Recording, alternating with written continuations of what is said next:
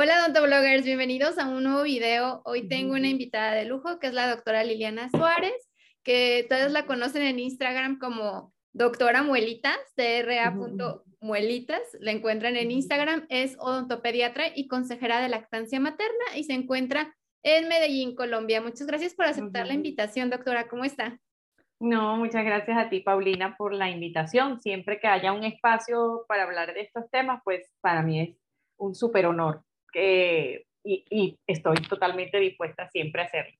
Nos da gusto tenerla por acá en Odontoblog y nos vamos a hablar de un tema que usted es experta, que es la lactancia materna y la caries. Y como hay muchos mitos alrededor de la lactancia materna, de que si causa caries y muchísimas cosas que vamos a hablar ahorita. Vamos hablando de la importancia. ¿Por qué es tan importante la lactancia materna? Mira, eh, bueno, lo, primero que te quería comentar es que uno cree, uno cree que, o sea, eh, el, mi amor por la lactancia materna comenzó porque, bueno, yo soy odontopediatra, y, pero antes de, ser de consejera de lactancia materna fui mamá. Y mi experiencia como mamá fue la que me llevó a la, necesidad de, de estudiar un poquito más porque yo creía que la lactancia materna era simplemente instintiva y que con ser prolactancia y creer que la lactancia era beneficiosa era suficiente. Y me di cuenta que no. Me di cuenta que la experiencia de amamantar eh, requiere más, requiere mucho más compromiso y es instintiva para el bebé, pero no es instintiva para la mamá. Nosotros necesitamos aprender a amamantar. Eh, y tenemos un, un, lapso en la generación de nuestras abuelas, en donde el biberón y la fórmula infantil y la industria alimentaria introdujo la fórmula infantil de una manera en la que pues convenció a la población que era lo mejor y la mayor cantidad de bebés fuimos alimentados con fórmula infantil. Entonces esa brecha generacional allí eh, ha hecho que pues quienes nos podían enseñar o quienes nos podían contar de su experiencia y acompañar, no están porque no tuvieron la experiencia. Entonces, eh, pues eso ha, hecho eh, eh, difícil alguna labor, pero siento que hoy, pues cada día más mamás se están empoderando y yo siempre les digo a las mamás, estamos construyendo las abuelas del futuro para que sí puedan ayudar a sus hijos a amamantar. Entonces, basado en ese, en ese tema, pues uno dice, ¿por qué una odontopediatra es consejera y de lactancia? ¿Por qué se interesa en la lactancia? Y finalmente por dónde nos alimentamos, ¿no? Si no es por la cavidad oral y esa es nuestra área de trabajo. Entonces entendí que ahí, ahí es donde más un odontopediatra o es uno de los lugares en donde el odontopediatra debe eh, estar presente, ¿no? Y basado en eso, pues entonces empecé a involucrarme cada vez más con pediatras y pediatras y pediatras y empezaron a llegarme cada vez más bebés y bebés y bebés y bebés a mi consulta. Y había algo que era como altisonante ahí, o sea, ¿por qué hay niveles tan altos de caries en bebés lactando si la lactancia materna eh, protege, ¿no? Porque hay esa, esa. Entonces ahí es donde empieza el tema de la controversia de, em, de la lactancia materna y la caries dental. Eh, realmente no hay muchísimos estudios que nos den un aval real de lo que está sucediendo, pero pues eh, los, estudios, los últimos estudios que hay, que digamos que son estudios con, con una metodología eh, em, con menos sesgo, ¿sí? Porque realmente eh, estudiar conductas alimenticias no es fácil porque se entrelazan, o sea, pasan al mismo tiempo muchas cosas. Un bebé puede estar amamantándose, puede estar tomando biberón al mismo tiempo, puede estar haber empezado alimentación complementaria, le pueden haber introducido azúcar, o sea, todo pasa al mismo tiempo. Entonces, medir las conductas alimentarias en un bebé no es un trabajo sencillo desde el punto de vista de la ciencia, pero los últimos estudios han estado más cercanos a que ese nivel de mm, sesgo se disminuya. Y pues lamentablemente ha habido una asociación positiva. Entonces, de la lactancia con la caries. Entonces, eso ha creado una gran controversia, ¿no? Eh, y por eso tal vez ese tema fue que me apasionó tanto. Y hoy en día he tratado de tener como una, como una posición mucho más equilibrada en relación a, a, a, mi, a mi, o sea, mis recomendaciones. Entonces, nada, me puse a estudiar lactancia. Dije, ya va, algo está pasando aquí, yo no me puedo poner del lado del, del contra de, eh, y me puse a estudiar. Y definitivamente los beneficios de la lactancia son innumerables, o sea, innumerables. Y uno, pues, hoy en día inclusive con los, con los nuevos estudios que hay, eh, uno dice, eh, amamantar a un bebé inclusive ayuda a que se cree una microflora y una microbiota oral e intestinal adecuada y sana. Y hoy también sabemos que el intestino es el segundo cerebro y el segundo sistema inmune del organismo. Entonces, si nosotros estamos promoviendo eso, ya estamos promoviendo salud para el resto de la vida. Fuera de eso, pues bueno, mira, desde el punto de vista nutricional, pues mm, la leche materna es el alimento idóneo hecho específicamente para ese bebé. O sea, no, no es una fórmula que se hace por igual para todos, sino que cada mamá fabrica la leche eh, que necesita ese bebé en específico. Inclusive vemos como, por ejemplo, cuando el bebé está enfermito, tiene fiebre, el color y las características de la leche cambian. Entonces uno dice, y la leche de la mañana no es igual a la de la noche. Me llama la atención, por ejemplo, la leche de la noche tiene más melatonina para ayudarlos a dormir. Eh, o sea, eh, eh, definitivamente es un alimento inteligente. Entonces, cuando uno mira esa maravilla, dice, no, definitivamente, desde el punto de vista nutricional es lo que mejor le puedo dar. Lo segundo, pues la lactancia materna crea un apego y, una, y una conexión con la mamá que no la va, que, que, es, que es hermosa y que inclusive está registrada ya como que disminuye el maltrato infantil entre madres, o sea, entre las familias, ¿no? Eh, o sea, que también da apoyo psicológico, o sea, la, la lactancia y la, el apego seguro produce que ese bebé se críe en un ambiente de confort, en un ambiente de confianza y en un ambiente de seguridad que lo va a hacer mejor ser humano. Fuera de eso, también el hecho de amamantar, siempre, los odontopediatras siempre decimos que es el primer aparato funcional que se mete un bebé en la boca, porque permite hacer todo el ejercicio eh, armónico y adecuado para el desarrollo de los maxilares, de los músculos de la cara, de la, de la respiración, eh, cosa que no lo logramos pues con un biberón, ¿no? Eh, y de la posición de la lengua.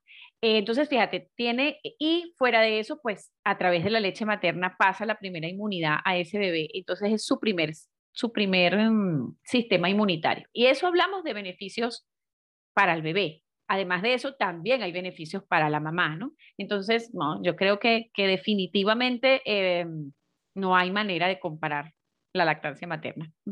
La lactancia materna, ¿hasta qué edad se puede, se puede extender? Mira, eh, la Organización Mundial de la Salud y ya UNICEF y todas las organizaciones, eh, digamos, las, las, científicas, es decir, la Organización eh, Pediátrica Americana, la Latinoamericana y la Europea, inclusive las asociaciones de odontopediatría americanas, latinoamericanas y europeas, eh, han avalado lo que la OMS o han apoyado lo que la OMS ha dicho. Y hablamos de que la lactancia materna debe ser exclusiva hasta los seis meses. Cuando hablamos de exclusiva es que solo ese bebé toma leche materna, inclusive ni agua, porque la leche materna contiene agua para saciar la sed. ¿Ok?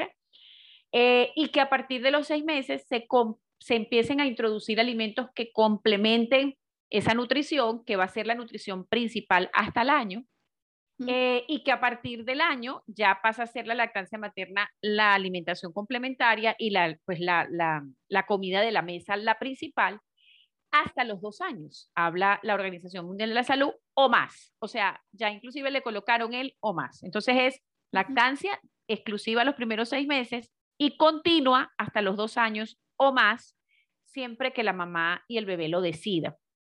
Hay, por ejemplo, hay mm, sociedades, como tengo entendido la chilena, en donde es común ver a mamá, o sea, ver cómo las mamás prolongan, no digamos que prolongar porque pensaríamos que es una conducta que está fuera del tiempo normal, pero cómo continúan su lactancia hasta los cuatro o cinco años inclusive, ¿no? Eh, de repente a lo mejor en estos países como el nuestro, Colombia, Venezuela, que es mi país de origen, mal vemos o, o lo vemos de manera eh, tergiversada, ¿será? O, no lo vemos de una manera eh, como afable ese hecho, pero, pero finalmente la OMS dice que es dos años como mínimo o más si la mamá y el bebé lo desean. ¿Y cree que se ha perdido eso por cuestión de que todas las mamás andan trabajando, están de un mm. momento a otro, tienen que dejarlos en guarderías.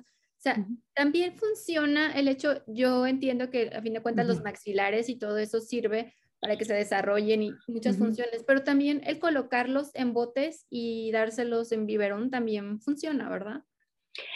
A ver, mira, fíjate una cosa. Aquí, aquí tenemos que, pensar es en el cómo es la fisionomía de la succión, o sea, qué sucede durante la succión normalmente de un bebé al pecho. Y cuando comparamos eso, por ejemplo, con un biberón, eh, nos damos cuenta cómo el introducir un aditamento no adecuado en la boca de un bebé no va, va lo que va a crear es disfunción. ¿sí? ¿Por qué se produce, por ejemplo, con los biberones y los chupos las mordidas abiertas? O sea, e, esa, eh, porque simple y llanamente el bebé no tiene la capacidad de elevar la lengua como lo hace con, la, con el pecho y, y oprimir ese pecho contra el paladar y que realmente la lengua quede posicionada en un lugar adecuado. Entonces, ¿qué sucede? Cuando la lengua no hace su función como debe ser, sino que ubicamos un aditamento duro en la mitad de los dientes, entonces empiezan a producir las maloclusiones. Eh, por supuesto, que no es la teta la única manera adecuada de dar líquidos a un bebé, o sea, mientras sea leche materna directa al pecho es espectacular, pero si queremos dar otro líquido, por supuesto que hay otros aditamentos con los que los podemos dar. Y es el biberón en mi concepto, y estoy segura que en el concepto de muchos odontopediatras, como la última opción, o como la opción menos afable, o menos agradable, o, o, o de menor calidad para el desarrollo normal de la cavidad oral. Entonces, eh, ya cuando un bebé a los 6, 7 meses puede sentarse y tiene control cefálico, mm, la indicación es que empiece a tomar en un vasito de boca ancha. Ok, ok. Estos primeros seis meses de lactancia es a libre demanda, ¿verdad? Ajá, eso también es importante hablarlo, porque ¿qué es libre demanda? Libre demanda es cada vez que el bebé quiera, a la hora que quiera y cuanto quiera, ¿no? Y es básicamente porque pues esos primeros seis meses es su único alimento y por consiguiente necesitamos, eh, es el bebé el que determina cuándo lo necesita, qué necesita y cuándo tiene hambre. Entonces, pues en la libre demanda quiere decir, hay bebés de repente a lo mejor que eh, comen cada tres horas, otros cada dos, otros más hambrientos comen cada hora y media. Entonces, eh, pues no le podemos poner ni tiempo, ni fecha, ni horario a esa lactancia, sino que tiene que ser cada vez que él lo necesite, porque definitivamente el cuerpo sabe cuándo lo necesita. Claro, claro. Y estos mamilas que son como ortodónticas, que tienen un tipo de forma, ¿las recomiendan ustedes? ¿No las recomiendan? A ver, mira, aquí, aquí el punto no es satanizar el uso del biberón o la chupa, porque pues el, el, papá que decida hacerlo, igual yo me comprometo a acompañarlo. O sea, el papá que decida escoger ese, ese, ese aditamento como método de, de alimentación, yo igualmente, eh, pues mi función es acompañarlo eh, en las mejores condiciones posibles. Lo que pasa es que finalmente ningún, ningún aditamento va a lograr... Eh, sustituir o, ser o parecerse al, pecho. Nada más por el hecho que yo te decía, la dureza. O sea, tú le puedes poner la forma que quieras, pero finalmente ese bebé nunca va a poder elevar la lengua con una chupa o con un biberón. Ahora, ¿hay unos, unas tetinas eh, peores que otras? Sí, sí las hay. Definitivamente hay tetinas que tienen características que no permiten, por ejemplo, que el bebé abra bien la boca, sino que, que, que chupe más pegadito eh, y, que, y, que, active más los orbiculares de los labios. Entonces, cuando eso sucede, cuando el papá, por la razón que sea, toma la decisión de que va a alimentar a su bebé con el biberón, también me parece una buena razón para ir al odontopediatra y pedir una asesoría de cuál es el, el mejor biberón. Con respecto al tema del ortodóntico, o sea, de la chupa ortodóntica o de la ovalada, ambas causan daños, unas diferentes a otros, este, y los estudios más o menos eh, pues la diferencia no es, no es como sustancial para decir. Entonces yo siempre lo que recomiendo es que sea el más chiquitito posible. Entre eso de cambiarles los tamaños e irlos agrandando en la medida que el bebé va creciendo, no, mantenerlo el más chiquitito posible siempre, el tiempo que se vaya a mantener. Ok, y volviendo con la caries y la lactancia, cuando es lactancia 100% exclusiva, lactancia, este, ahí no hay posibilidad de caries, ¿no? Ok, fíjate lo siguiente. Eh, la, leche materna tiene una cantidad de componentes que la hace ser protectora. O sea, se, iguala inclusive o se asimila a la saliva. ¿Ok? O sea, nosotros en la saliva tenemos inmunoglobulinas, tenemos componentes, por ejemplo, como la lactoferrina, tenemos componentes como las eh, peroxidasas, o sea, una cantidad de componentes que ayudan, que son bacterioestáticos, que son bactericidas, que además ayudan, que son amortiguadores del pH, o sea, que son sustancias que ayudan a, a bajar el pH. Esas mismas sustancias que están en la saliva las tenemos en la leche materna. Y además de eso, la leche materna tiene caseína, que tiene una actividad eh, bactericida importante, ¿ok? Y además la leche materna tiene grasa, que ayuda de alguna manera a aumentar la tensión superficial sobre, sobre los dientes y no permite la penetrabilidad de los ácidos de una manera tan. Entonces, fíjate que dentro de su componente hay muchas cosas buenas que nos van a ayudar a que, a que mientras esté, esté la alimentación, pues mantengamos un ambiente sano dentro de la cavidad oral. Ahora, también es cierto que todos tenemos saliva y a pesar de todos, todos tener saliva, todos tenemos riesgo a padecer de caries si no nos cuidamos adecuadamente.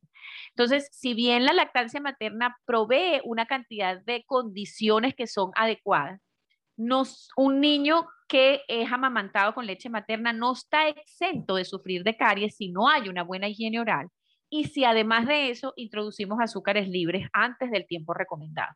Entonces ahí es donde empezamos a peligrar, porque ha habido una asociación de positiva, pues de caries con lactancia materna, cuando eh, después del año eh, hablan de tomas muy frecuentes nocturnas en, ausencia de cepillado y en ausencia eh, de buena higiene oral y sumado a una dieta con altos niveles de azúcar libre. Entonces, se terminan este, confluyendo todos los, factores y se potencia el, problema, porque finalmente la leche materna tiene lactosa y la lactosa es un azúcar y es un azúcar fermentable por las bacterias.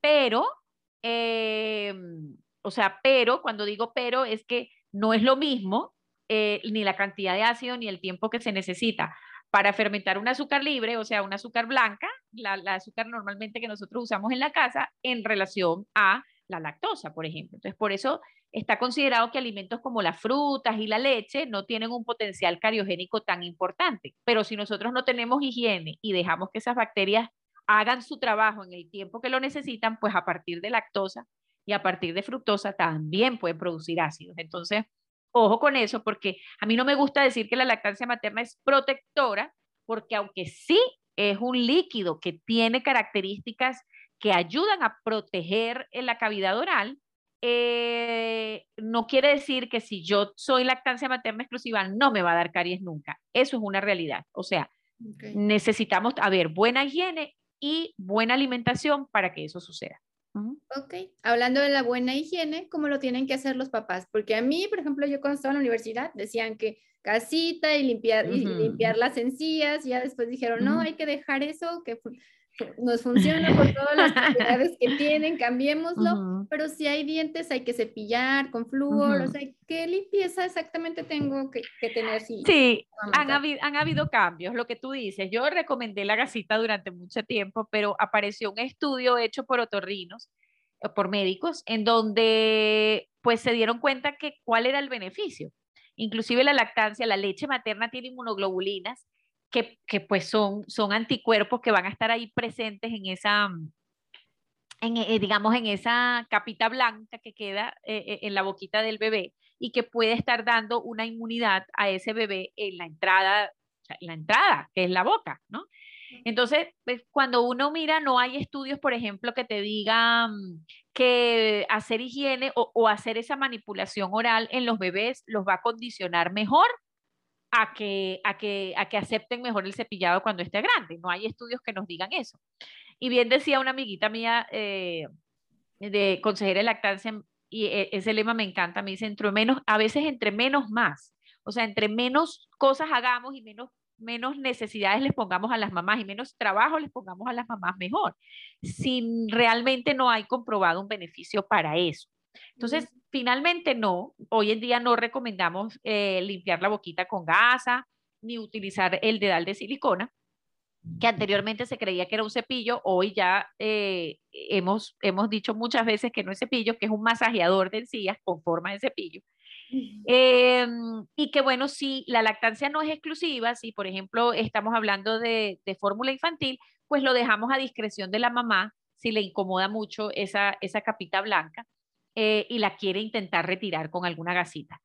Eh, el otro miedo de repente es el desarrollo de enfermedades, por ejemplo, micosis, pero realmente no hay, desde el punto de vista de la evidencia científica, no hay una asociación real de que si no limpiamos la boquita del bebé le van a dar micosis. No, las micosis, por ejemplo, están asociadas a otros factores como baja de defensas, como bebés inmunosuprimidos, como, ¿sí? Entonces, definitivamente, eh, pues no, hoy en día no lo recomendamos y realmente la higiene oral se inicia cuando aparece el primer diente, que necesitamos empezar a hacer el, cepillado como debe ser con cepillito de cerdas. Y con pasta con flúor. Y con pasta con flúor, por supuesto. Siempre me preguntan eso. Si es un mm. bebé, tiene un primer diente, ¿puede usar con flúor y cuántas partes por millón? Pueden ser arriba de mil, ¿no? Eh, sí, la, la, indicación como mínimo es mil. Generalmente las cremas tienen 1100 las, infantiles, ¿ok? Se pueden usar 1450, que es una crema de adultos, pero pues uno trata de minimizar eh, la cantidad de ppm de flúor que puede llegar a tragar un bebé o un niño mientras se hace el cepillado.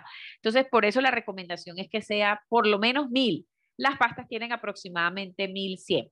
Entonces, yo siempre les digo a los papás, miren, para, para que se desarrolle caries necesitamos tres ingredientes, o sea, tres cosas. Necesitamos dientes, que es lo que sale ya, está ahí la presencia. Necesitamos bacterias que están normalmente en nuestra cavidad oral, ellas habitan, y necesitamos azúcar. Esos son los tres ingredientes. Las bacterias se comen el azúcar, la transforman en ácido, ese ácido produce descalcificación o desmineralización de los dientes y aparecen las lesiones. Entonces, necesitamos hacer conciencia en que el primer factor desencadenante de caries dentales es el azúcar libre, es el azúcar blanca, morena, panela, miel, ¿sí? Sí.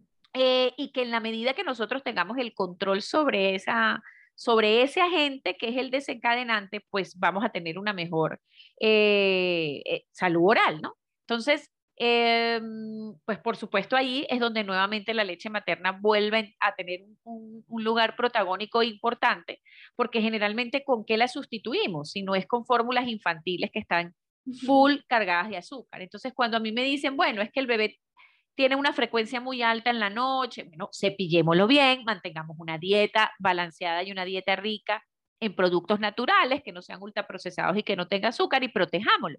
Porque si usted lo deja de amamantar hoy, ¿qué, ¿por qué lo va a sustituir? Y generalmente lo, van a, lo sustituyen por una fórmula infantil que está altamente cargada de azúcar. Entonces, ahí es donde yo sí creo que promover la lactancia materna es promover salud oral porque baja los índices de caries dental. Sí, totalmente. Hay mamás también que no pueden amamantar, ¿verdad? Yo creo que es un porcentaje mínimo. Mira, eh, realmente la hipogalactia, o sea, una hipogalactia verdadera, es decir, una mamá que realmente produce poca leche o no produce, yo realmente en el tiempo que tengo en el, en el hospital donde trabajo, una sola vez eh, tuvimos una mamá que no hubo producción, realmente no supe cuál fue la razón, no me pude enterar. Em, es muy, es muy, o sea, es una estadística mínima, ¿sí? O sea, es una estadística mínima. Y generalmente hoy en día las hipogalactias están, o no generalmente, una de las causas para las que nosotros asociamos la hipogalactia son las cirugías generalmente de reducción mamaria mm. o cirugías de aumento mamario, pero bajo manos inexpertas que hayan traído cortes eh, de los conductos excretores de la leche materna, ¿no? En estos días tuvimos un caso en el consultorio similar y pues asociamos que pudo haber sido eh, producto de la cirugía. Eh, pero realmente el porcentaje es mínimo. Es mínimo. Las mamás deberían, debemos tener la confianza de que nuestro cuerpo está diseñado para producir la cantidad de leche que ese bebé necesita para su crecimiento. Y mientras eso está en nuestra mente y estamos empoderadas, seguramente así va a ser. Y muchas veces lo único que necesitamos es asesoría, como con ustedes, con las consultoras de consejeras de lactancia materna, que no sabemos cómo, cómo estimular o cómo hacerle. Y ahí entra como el papel de ustedes en hospitales y en consultorios para... Totalmente. sobre todo las primerizas, me supongo que no saben ni cómo hacerle. Es que lo que te decía al principio, la lactancia es instintiva para el bebé, pero no es instintiva para la mamá. La mamá necesita una curva de aprendizaje y, y, hay múltiples dificultades que se pueden, o retos que se pueden producir diferentes en diferentes mamás en la lactancia, este, que hay que abordarlos de manera diferente. Entonces, sí, ahí es donde el papel de la consejería y donde el papel del profesional de salud que se capacita en lactancia empieza a tener un, un rol importante, pues, dentro de la defensa de la lactancia. Sí, porque cada mamá, como se dice, cada mamá es un caso y debe de, de manejarse de forma individual. Individual, personalizada. Totalmente. Totalmente de acuerdo. Qué interesante tema. ¿Alguna otra cosa que quiera agregar, doctora? A los papás que están viendo este tema, a los odontólogos, porque también me ven muchos estudiantes y odontólogos. Sí, mira, eh, yo creo que, que, el mundo, o sea, la humanidad cambiaría, empezaría a cambiar y empezaríamos a, hacer una humanidad mejor si nosotros promoviésemos la lactancia materna. Desde el punto de vista, no solo desde el punto de vista físico, que ya, por lo que te digo, pues amamantar tiene efectos en el, en, en el desarrollo de nuestra salud a largo plazo, eh, sino también desde el punto de vista emocional y afectivo. Seríamos personas más seguras, seríamos personas más amadas, eh, bajarían los niveles del maltrato infantil. Pero esas son cosas que no las, no las podemos ver ni a, corto ni a mediano plazo, sino que tenemos que hacer grandes esfuerzos para que realmente en el futuro lo podamos ver. Eh, lamentablemente, pues la única enfermedad que han asociado positivamente a la, a la, lactancia materna ha sido la caries dental y nos ha tocado como, como lidiar con eso. Eh, pero mi, mi, mi posición es la misma, o sea, la lactancia materna más allá de que haya algunos estudios serios que, que, nos digan, mira, oye, cuidado porque después del año, si las tomas nocturnas son muy frecuentes, pudiese llegar a ser un factor de riesgo. No quiere decir que todos los niños amamantados eh, van a sufrir de caries. Y quiere decir que tenemos que cuidar muchísimo más el resto de los factores para poder defender la lactancia. Entonces, ojo, ojo con empezar a destetar, ojo con decir, con echarle la culpa a la leche materna, porque finalmente sabemos que la caries tiene factores, múltiples factores que se suman para que se puedan producir, o sea que es imposible que nosotros podamos echarle la culpa a uno en particular. Eh, y que destetar definitivamente no va a traer ningún beneficio porque destetamos y sustituimos por una fórmula infantil que está cargada de azúcar y que va a ser peor. Entonces, creo que aquí el, el mensaje para las mamás y el mensaje en líneas generales para todos los profesionales de salud es defender la lactancia. El destete no es una, una, ni es una medida preventiva, ni es una medida terapéutica contra la caries dental inclusive si creemos que se pueda llegar a convertir o se convirtió en ese bebé en específico en un factor de riesgo. Pero la intención es que controlemos todos los factores de riesgo, eh, digamos, eh, alrededor de la lactancia y que la lactancia sea la última en ser tocada. Y estoy segura, y ha sido mi experiencia, que nunca llegamos a hacerlo. O sea, finalmente controlando el restante de los factores, controlamos, podemos llegar a controlar la enfermedad. Entonces, eh, creo que eh, pues el compromiso de todos los profesionales de salud debería ser justamente defender la lactancia materna y promocionarla y, colaborar en, además estudiar. Necesitamos estudiar mucho. Yo no jamás pensé que me, o sea, jamás pensé que meterme en este tema de lactancia iba a hacer que yo estudiara tanto como me ha tocado estudiar. Sí, es cierto, y promoverla. Nosotros como muchas veces quedan nuestras manos como profesionales de la salud decir es malo, es bueno, y que las personas son el único contacto que tienen y promoverla, que es muy buena la lactancia materna.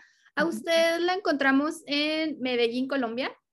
Sí, sí, yo soy venezolana de nacimiento, pero hace ya cuatro años eh, eh, emigré hacia, hacia Colombia y estoy justamente en la ciudad de Medellín. Y es donde tiene su consultorio. De hecho, en su Instagram, dra.muelitas, pueden encontrar un link de Linktree, que ahí pueden pedir una consulta en su consultorio o una teleconsulta. O inclusive una cita, me llamó la de consulta domiciliaria. Domiciliaria, sí. Eh, pues mira, fíjate, ahora con todo esto de la pandemia empezaron a salir oportunidades muchas mamás no querían salir, sacar a sus bebés de la casa. Y entonces, y aquí en Colombia el tema domiciliario es, es como muy común, ¿no? Entonces tomé la decisión de empezar a visitar algunos, algunos bebés a sus casas. Entonces, eh, sí, la primera consulta del bebé, si es un bebé sano, entre cero y dos meses, este, la estamos haciendo de manera domiciliaria al papá que quiera. Ay, qué, qué interesante, qué padre. Eso no está tan desarrollado en México y me parece una buena idea. Pues muchas gracias, doctora, por su tiempo. Si quieren No, Paulina, gracias a ti. Con ella, ya sea por teleconsulta, su consultorio o en su o en a domicilio, por favor, en dra.amuelitas en Instagram, porque ya sabemos que es una doctora súper capacitada y también consejera de lactancia si necesitan este, asesoría, pues la contacten. Mira, muchas gracias. Y te quería comentar ese tema también de las teleconsultas que uno dice en odontología. Y resulta que también para mí fue una gran sorpresa que la pandemia me pusiera en esa oportunidad, porque pues pasa con mucha frecuencia. Por ejemplo, he visto pacientes de español en España, inclusive tuve una paciente de Dublín, que típico, eh, acudieron al odontólogo, los mandaron a destetar por presencia de caries o les achacaron el problema que tenía ese bebé a la lactancia materna y en su deseo de no dejar amamantar empezaron a buscar información, dieron conmigo y pidieron la asesoría. Y pudimos a través de una asesoría aclarar muchas cosas y además ponerlo en contacto con profesionales más pro lactancias de su zona. Entonces, fíjate que también es una oportunidad. A veces hay, eh, lamentablemente somos muy pocos odontopediatras que estamos dedicados a la lactancia, pero hoy en día estamos al alcance de cualquier persona en cualquier parte del mundo, en mi caso de habla hispana, porque no domino el inglés, pero em, eh, digamos que... Eh, y, la asesoría online termina siendo una súper buena opción. Así que bueno, ahí está también disponible. Ahí está la opción también si la quieren contactar a la doctora Liliana Suárez.